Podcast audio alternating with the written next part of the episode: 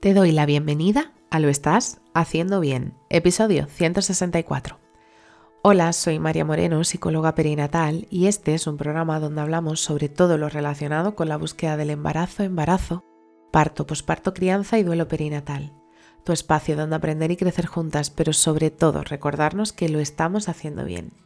Como ya sabes, en mariamorenoperinatal.com estoy a tu disposición para trabajar juntas las herramientas que necesites, desde tu búsqueda del embarazo hasta la crianza. Además, si has sufrido una pérdida, no estás sola. Estoy aquí para ayudarte a avanzar desde ese sufrimiento hacia el agradecido recuerdo. Hoy es jueves 24 de noviembre de 2022 y vamos a hablar sobre el estrés infantil. A veces, al mirar a tu peque te preguntas si está bien últimamente le notas diferente y no sabrías decir por qué. ¿Te has parado a pensar si ha habido algo en la vida de tu peque para que esté así? A veces no somos conscientes de esos pequeños cambios, esos pequeños detalles que ellas y ellos sienten y muchas veces no saben cómo comunicarlo. Pero aunque no lo sepan expresar, pueden empezar a tener conductas que nos pueden dar algo de pista. Normalmente son conductas relacionadas con mucha conducta motora, y a veces no sabemos cómo ayudarles.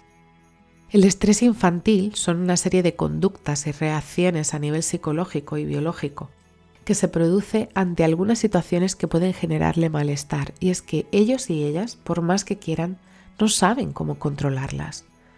Pueden aparecer diferentes síntomas que nos pueden dar pistas, como decía antes. A nivel físico pueden tener dolores de cabeza, problemas para dormir, problemas para comer o incluso hacer regresiones de cualquier tipo.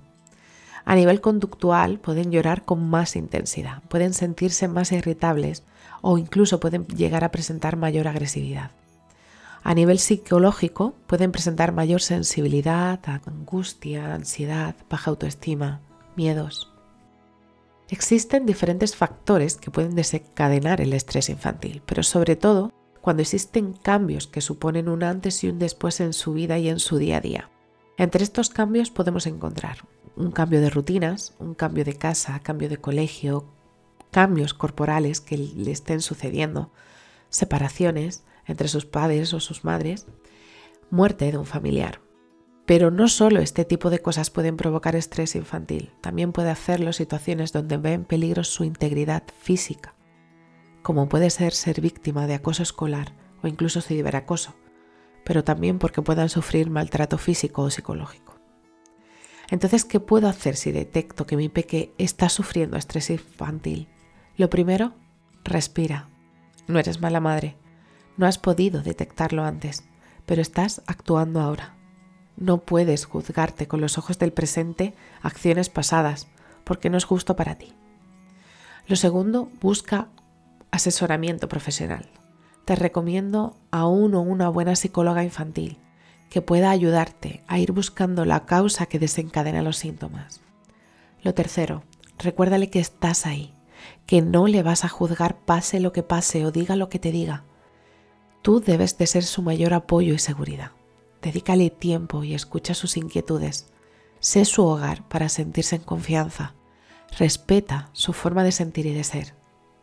También podría venirle bien no obligarle a hacer cosas que no le apetece o no quiere hacer.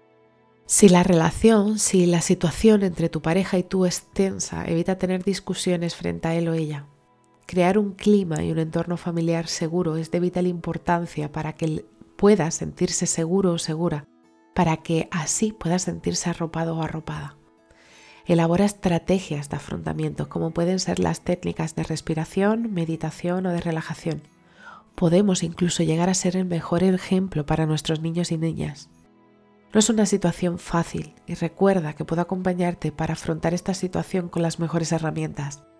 Así que si estás en ese momento en el que últimamente descubres que tu peque no está bien, te abrazo fuerte, no estás sola. Y bueno, hasta aquí el episodio 164 de Lo estás haciendo bien. Recuerda que puedes ponerte en contacto conmigo en mariamorenoperinatal.com.